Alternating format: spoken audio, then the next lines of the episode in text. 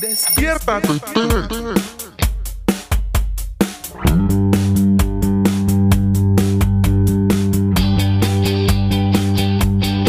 Buenos días, mi gente. Señores, aquí les habla Ramón y esto es Despierta TT. Sí, lo has escuchado muy bien, ese es mi nombre, me llamo Ramón.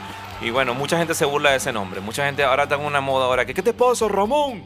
Yo no entiendo de dónde salió eso, pero bueno, ¿qué importa? Lo cierto es que, bueno, eh, siempre se han burlado de mí, de mis nombres, de mi apellido. Bueno, este, cuando yo estuve en la escuela, mucha gente se burló de mi apellido. Y bueno, obviamente, mi, apellido rimaba con una parte del cuerpo un poco delicada, que es por donde sale el excremento, ¿no?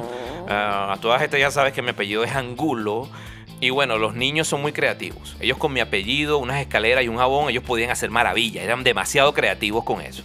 Y bueno, hice terapia, fisioterapia, hidroterapia, risoterapia, pilates y bueno, hasta que pude superarlo y realmente llegué a un punto donde no me importa si la gente se mete conmigo o no. Lo cierto es que una vez le dije a un amigo, mira, pienso hacer un stand-up sobre mi apellido, que es Angulo. Y él me dijo, no, vale, mira, eh, en realidad eso de...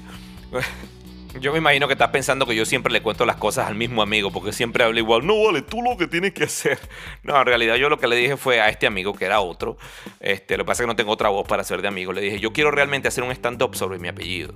Como que algo como que para contar cuál fue la realidad que yo tuve cuando era eh, cuando estuve en la escuela y eso. Me dijo, no, vale, lo que pasa es que tu apellido solamente, esa burla nada más funciona en, tu país, Venezuela. Se burlan del angulo, pero este, en otros países eso, eso no, en realidad no es tan gracioso que digamos. Yo le dije, mira hermano, yo trabajo en una escuela y hay mexicanos, dominicanos, de todos lados. Y cuando yo digo mi apellido, al menos esto recibo. Al menos es una risa, pero lo cierto es que alcanzamos, señores, a los 50 suscriptores. Lo tenemos en Instagram, por favor. Gracias a todas esas personas que nos están siguiendo, a todos aquellos amigos que pusieron su mano ahí, me ayudaron y corrieron la voz, corrieron la palabra. Un saludo a todos, un abrazo. Bueno, por eso es que estoy diciendo mi nombre hoy. Me llamo Ramón y ahora el nuevo concurso es... Si llegamos a los 100 seguidores, entonces te voy a explicar por qué este programa se llama Despierta TT. Por favor, no vayas a pensar que esto es porque el reggaetón ese que suena por ahí. Despiértate, te, ponte nerviosa, agárrate. No, no, nada que ver con eso, nada que ver. Esto es algo totalmente distinto. Si lo quieres saber, si te interesa saberlo, entonces, bueno, ayuda a compartir este, este programa para que podamos alcanzar los 100 seguidores y así poder decir por qué se llama este programa como se llama. Despiértate, te. Bueno, entonces en el programa pasado estuvimos hablando de los memes y la burla y la gente, ¿no? mucha gente me dijo, oye, Ramón, yo te voy a decir la verdad. A mí, yo me, yo me he burlado mucho de la gente. A mí me dan risa los memes. Cuando la gente se cae para el piso, yo me río. Realmente me siento mal porque siento que soy una mala persona. En realidad no te sientas mal, porque en realidad todo nos pasa. Eh, es algo como natural del, del, ser humano que uno, que uno tiende a, a, burlarse de las caídas de otros. Te explico algo. Cuando yo estaba más pequeño, mi papá me, me, solía decir, bueno, todavía me dicen, ¿no? No solamente mi papá, muchas personas me dicen, muchacho, tú estás más perdido que el hijo de Limber. Y yo, oye, yo siempre quedé pensando, ese Limber, ¿quién, ¿quién será ese Limber? ¿Qué es eso? Entonces, bueno, para los que no conozcan esto, yo sé que a veces uso muchas terminologías, muchas, muchas frases de mi país, ¿no? Este, como por ejemplo la pantaleta de caucho. La comparación de la pantaleta de caucho se usa cuando algo es muy rústico y ordinario. Sí, voy a tener que hacer eso cuando diga alguna frase de mi país. Lo cierto es que también nosotros usamos esta frase y si tú la usaste en tu país, si tú eres eh, eh, un país, eh, vienes de un país de habla hispana y utilizan esta palabra, por favor comenta. Esta palabra que dice, muchacho, tú estás más perdido que el hijo de Limber. Gracias a la tecnología nosotros podemos saber quién carrizo es ese Limber. Primero no se deletrea Limber, L-I-M-B-E-R. No, no, no, no, no. Se escribe más complicado. Es como L-I-M-B-E-R-D-A-T-H intercalada. Tiene un poco de letra. ¿Ok? Este, por cierto, eh, eh, es importante que, ustedes entiendan lo siguiente. Este programa se hace en español y a veces cuando tengo que repetir una palabra o decir una palabra que es, en inglés, a veces tengo que cambiar mucho la forma de que pronuncio la cosa. Entonces quiero que dejes tu comentario si, si a ti no te importa que yo mamarraché el inglés y de repente estamos aquí, estamos hablando fluido y de repente tengan que detenerme solamente para pronunciar esa palabra en inglés. Por ejemplo, la palabra Twitter. Que me dejen decir Twitter o Twitter. Entonces, si no te molesta, deja tu comentario y me des play, que me digas, dale play, Ramón. Y pero si te molesta, entonces, bueno, vamos a tener que hablar y pronunciar el inglés como es. Entonces, limber era un piloto, que creo que fue el primer piloto, eh, de acuerdo con lo que leí, que, que, pasó, que cruzó los Estados Unidos desde Nueva York, creo que fue hasta París sin hacer ningún tipo de escala. Ah, lo cierto es que, bueno, él, parece que cuando, eh, bueno, el tipo también era una persona, era, era bastante conocido. Ah, cuando su bebé, su hijo tenía año y ocho meses, parece que lo secuestra una persona y luego eh, el niño estaba desaparecido. Finalmente eh, encuentran a la persona que lo secuestró eh, y, encuentran también juntamente el cadáver de, un bebé, de un niño. aparentemente ese cadáver, ese cuerpo que encontraron no pertenecía, o sea, no como que no, no, era, no era el cadáver, no era el cuerpo del bebé, del niño, sino que era otro. Y bueno, y todavía se piensa que esto es así, que el cuerpo no pertenecía al hijo de Lindbergh. Y de ahí la frase más perdido que el hijo de Lindbergh. Y es difícil porque si tú, que tienes, si tú tienes hijos, imagínate que, te los secuestran y nunca más aparece. Imagínate que la gente cree un dicho con tu dolor. Así como que este está más perdido que el hijo de Lindbergh. Y bueno, repito, si tú escuchaste esta, esta frase en tu país, por favor compártelo. Dice y aquí nosotros también la usábamos. Pero así como ese dicho hay muchos. Está el, que dice, bueno, eso es llorando y vistiendo al muerto. Oye, yo sé que es cómico y da risa, ¿no? Pero wow, qué fuerte e, es estar en esa situación. se, te, muere un familiar y de repente tienes que lidiar con el dolor. Entonces, más o menos la expresión es que, bueno, mira, eso es haciendo una cosa y también la otra, ¿no? Yo entiendo. Pero wow, qué fuerte es. Yo no sé, yo, yo siento como que a veces como que tratamos de buscar cosas del dolor. Pero bueno, esto pertenece al programa pasado. Si quieres, escúchalo, pero no quiero repetir lo mismo otra vez, ¿ok? Y bueno, tampoco te sientas mal porque todos somos iguales. Todos repetimos lo que escuchamos y luego lo hacemos parte de nuestra vida sin saber a veces cuáles son los orígenes de esas cosas. Esto yo creo que es una de las cosas buenas del Internet, que te puedes enterar de mucho y puedes saber la historia de muchas cosas. Yo no sabía la historia de Limber y de verdad dejé de decir la, expresión porque no, no creo que, que esté bien. ¿no? No, puedo imaginar el, dolor, el sufrimiento que esta persona pudo haber pasado. Y bueno, yo no sé si a ti te gusta saber el porqué de las cosas o la historia. A mí me gusta saber todo eso. De igual manera lo aplico en mi vida cotidiana. Cuando llego a un lugar y no conozco a nadie, lo primero que hago es presentarme, saber de la persona, la historia, para saber un poco más. Solamente me interesa conocer personas nuevas. Cuando no hago esto, cuando no haces esto, tiendes a juzgar a las personas nuevas. La ves y eso te recuerda a, fulanita de perenceja que te hizo algo malo y inmediatamente te cae mal alguien que no conoces. Y bueno, cuando tú llegas a un lugar, tú quieres que la gente piense de ti distinto. Tú quieres que la gente piense bien de ti, que ya inmediatamente sepa quién eres y qué es lo que haces. Bueno, yo soy músico, por eso siempre hago referencias a la música. El músico siempre tiene que demostrarle a los demás que sabe. Bajo una audición tienes que demostrar que sí puedes hacerlo. Cuando te llaman para tocar, tienes que demostrarle a las personas que eres capaz y que eres apto para hacer el trabajo. De igual cuando vas a una entrevista, tú tienes que demostrarle al empleador que tú eres el hombre, que tú eres la persona. En todo, en esta vida, tienes que demostrar que puedes. Pareciera que esa frase que dicen por ahí, eres culpable hasta que demuestres lo contrario, pareciera que esa frase se aplica a todo. Y es como que eres odioso hasta que demuestres lo contrario. Eres malo hasta que demuestres lo contrario. Eres feo hasta que te operes. No, mentira, mentira, nada de eso, nada de eso. Eh, lo cierto es que no sé si me estás entendiendo. Es como nadie te conoce y tienes que realmente demostrar que sí eres capaz. La vida se trata sobre eso, como que demostrarle a la gente que sí puedes. Así no lo quieras, así tú digas, no, yo no tengo que demostrarle a nadie que yo puedo porque la gente tiene que saber. Pero así no quieras, en algún momento de tu vida o te encuentras ahorita en un momento donde tienes que demostrar que sí puedes o que eres apto o que eres el mejor. Desafortunadamente, pareciera que no somos, no somos los mejores hasta que demostremos lo contrario. Y bueno, nosotros salimos de Venezuela, nos tocó llegar a lugares donde nadie nos conocía. Lamentablemente llegamos a lugares donde nadie nos conoce. En nuestro país éramos buenos, en nuestro país éramos, no sé, los mejores músicos, éramos los mejores maestros, éramos los mejores doctores. Y por cosas de la vida nos encontramos en una situación totalmente distinta. Empezamos a decir cosas como, es que ellos no saben quién soy yo. Yo en mi país, yo sí era el mejor, yo era esto, que aquello, lo otro. Entonces empezamos a recordar eh, la última etapa de nuestra vida y olvidamos totalmente el proceso. Pensamos en nada más en lo último, cuando llegábamos a un lugar y mucha gente nos saludaba, cuando mucha gente decía, mira, aquí llegó el mejor, qué sé yo, el mejor capador de gato. Mira, no hay quien cape un gato como este. Este es el mejor capador. Y así, entonces nos vemos siempre, nos enfocamos, no, yo en mi país, yo podía hacer esto y podía hacer aquello. Y aquí yo llego y la gente cree que yo soy esto. Entonces es como que, y yo veo y los demás son inferiores a mí, yo estoy más capacitado que este. Y yo, yo puedo hacerlo mucho mejor que la, que la persona que está totalmente al mando. ¿Te has encontrado en un momento así?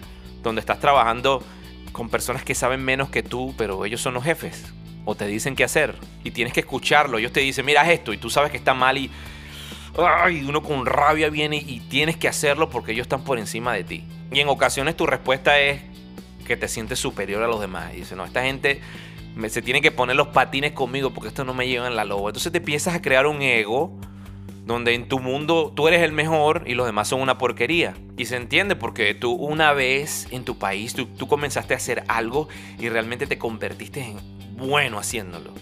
Y allá las personas te buscaban a ti, venían hacia ti pidiéndote que por favor hicieras lo que tú sabes hacer. Por ejemplo, eres buen músico, por favor toca conmigo. Yo te pago lo que sea, pero yo, yo te necesito en mi equipo. Y ahora lo diferente es que la gente, tú tienes que rogarle a la gente para que te contraten. Y te molesta eso porque una persona que está a tu altura no, no tiene por qué humillarse. ¿Te ha pasado eso? ¿Te has sentido así? Así como que los malos son los que están al mando, los peores son los que te dirigen, a los, a los peores son los, que les salen los mejores trabajos, o si eres músico, a los que les salen los mejores guisos, o los que les salen los mejores toques, los tigres, lo que sea como le llames. A ellos son los que le den. a ti, tú que estás sumamente más sobrado que bueno, sabes más que un pescado relleno, a ti no te llaman. ¿Y sabes por qué no te llaman? porque lamentablemente eres malo hasta que demuestres lo contrario. En otras palabras, nadie te conoce, nadie sabe que eres bueno en lo que haces. No me malinterpretes, no estoy diciendo que eres malo, eres bueno, pero nadie sabe que eres bueno en eso. Bueno, al regresar de la pausa comercial, que en realidad dura 30 segundos, vamos a hablar un poco más del tema. Y regresamos de la pausa comercial, les habla Ramón y este es el capítulo, episodio número 6 de Despierta TT. Eh, ¿Alguna vez tú has escuchado esa frase que dice, la primera impresión es lo que cuenta? Mucha gente cree que si en la primera la pegaste, ya, listo, ya hicimos todo. Y que si, si tuviste una mala, mala impresión al principio, entonces ya no hay vuelta atrás, ya no sirve. Yo te digo algo, yo no creo en eso. Yo creo que la primera impresión cuenta, la segunda también, la tercera también, la cuarta impresión cuenta, todas las, todo lo que puedes hacer cuenta. ¿Te acuerdas cuando comenzaste a hacer esto en lo cual te convertiste bueno. ¿Te acuerdas cuando comenzaste el proceso que tuviste desde el primer día que, que empezaste a trabajar fuerte eh, y, y, realmente se convirtió más que en un hábito, se convirtió como en una pasión? Cosas como que te equivocabas, la gente no te conocía, poco a poco por el, por el, el boca a boca te, te, te pudiste dar a conocer. O sea, fue un proceso que realmente has olvidado. Yo me acuerdo cuando empecé a tocar la guitarra, mira. Eh, tocábamos un antro que le llamábamos, que era como un bar, donde se presentaban puras bandas de rock. Y ahí, en ese bar, me presenté yo por primera vez con mi grupo, con la banda que tenía. Y ahí atrás, al final de la barra, habían cuatro tipos, unos cuatro tipos así cuarto bate que le decimos nosotros. Y siempre estaban de espalda a los músicos. Y se ponían allá atrás esos tipos a decir... Fuera, fuera, Bájenlo, bájenlo, no sirven. Perro, era difícil. Uno estaba ahí tocando, inspirado ahí y tal. Y esos tipos estaban ahí como, como para probarte, para decirte que eras malo, pero que no podías y que no servías. Al final de la noche, capaz esos tipos se hacían amigos tuyos, te acercaban y te decían, uy, buen trabajo, buen trabajo, pero estaban ahí como para sabotearte el evento, ¿vale? Uy, eso fue duro, ¿viste? Cuando yo empecé a tocar guitarra igual, yo me acuerdo que, mi familia, eh, mi abuela me decía, muchacho, ¿cuándo tú vas a aprender a tocar esa pedazo de guitarra? Y bueno, con el pasar del tiempo, digamos que me convertí un poquito mejor en el instrumento. Empecé a tocar mejor. Una vez estaba tocando la guitarra y de repente estaba como desafinada. Yo empecé a afinar la guitarra y de repente cuando estaba afinando, pum, pum, pum, pum, pum, pum, pum, pum, se le fue la cuerda esa broma. Y de paso mi abuela iba pasando por ahí. Y ya yo era maestro de guitarra, daba clases, ¿no? Y ella me dijo, tú en realidad nunca aprendiste a tocar esa guitarra. Se perdieron esos reales. Yo no sé si te estás acordando del proceso que tuviste cuando, te, cuando estabas en ese momento de, convertirte en, lo que hoy eres. Pero no fue fácil tampoco. Yo no creo que desde una las personas te buscaban allá en tu país, te decían, ven, toca conmigo, eres el mejor. Yo lo vi en tus ojos, te conocí y de repente supe que era... No, allá también tuviste que probar que eras bueno.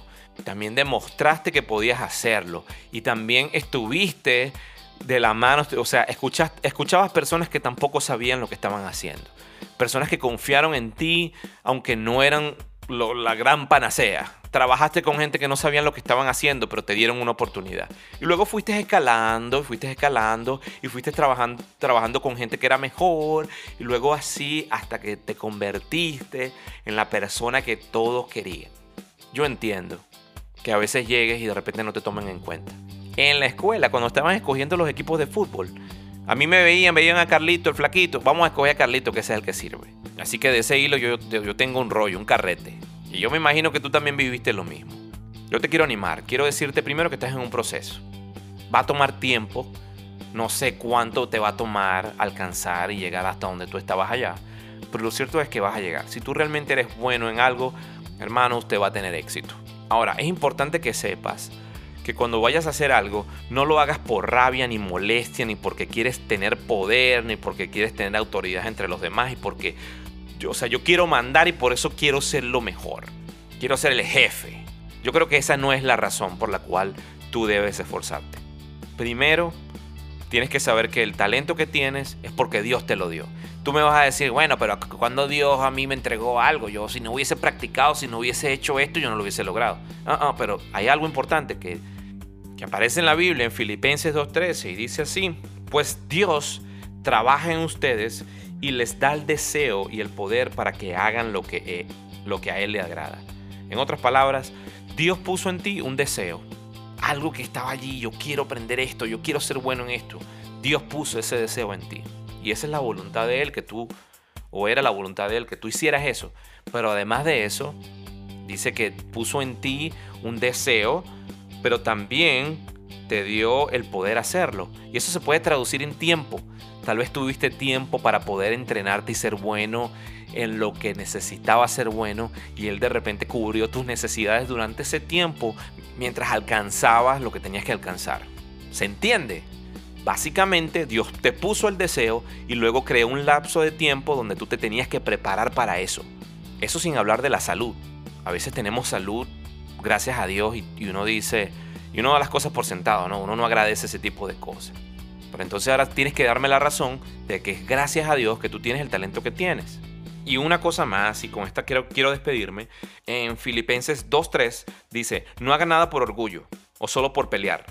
Al contrario, hagan todo con humildad y vean a los demás como mejores a ustedes mismos. Otra versión dice, vean a los demás como superiores a ustedes mismos. Y esto es súper importante con el tema de humildad y orgullo que tenemos dentro porque no queremos reconocer que los demás son buenos o no queremos ver a los demás como, como superiores a nosotros mismos. Nosotros queremos ver a los demás por debajo de nosotros. Ahora, este consejo aparece aquí en este libro súper maravilloso y yo quiero que lo apliques en tu vida. No se trata de que te veas como una cucaracha y los demás son mejores, no, se trata de que respetes a los demás también. Además de eso, dale, dale tiempo a ese proceso en el cual estás ahorita algo estás aprendiendo, algo estás haciendo y Dios en su tiempo te va a abrir la puerta que necesitas pasar. Ya lo último te digo, en este momento si quieres hazlo, dile, Dios mío, te entrego mi talento, las cosas que sé hacer. Necesito que me abras una puerta, necesito que me ayudes. Aquí está mi talento, tú úsalo. Y amén. Y yo, te digo la verdad, Dios en su tiempo te va a abrir una puerta. Yo, estoy seguro porque Él es el único que abre puertas que nadie puede cerrar. Con esto me despido, señores. Nos vemos la próxima semana. Recuerden, entonces el próximo concurso es que si alcanzamos los 100 seguidores, entonces voy a decirte por qué el nombre de Despierta TT. Entonces, bueno, les habló Ramón y esto fue Despierta TT. Nos vemos la próxima semana. ¡Chao! Despiértate.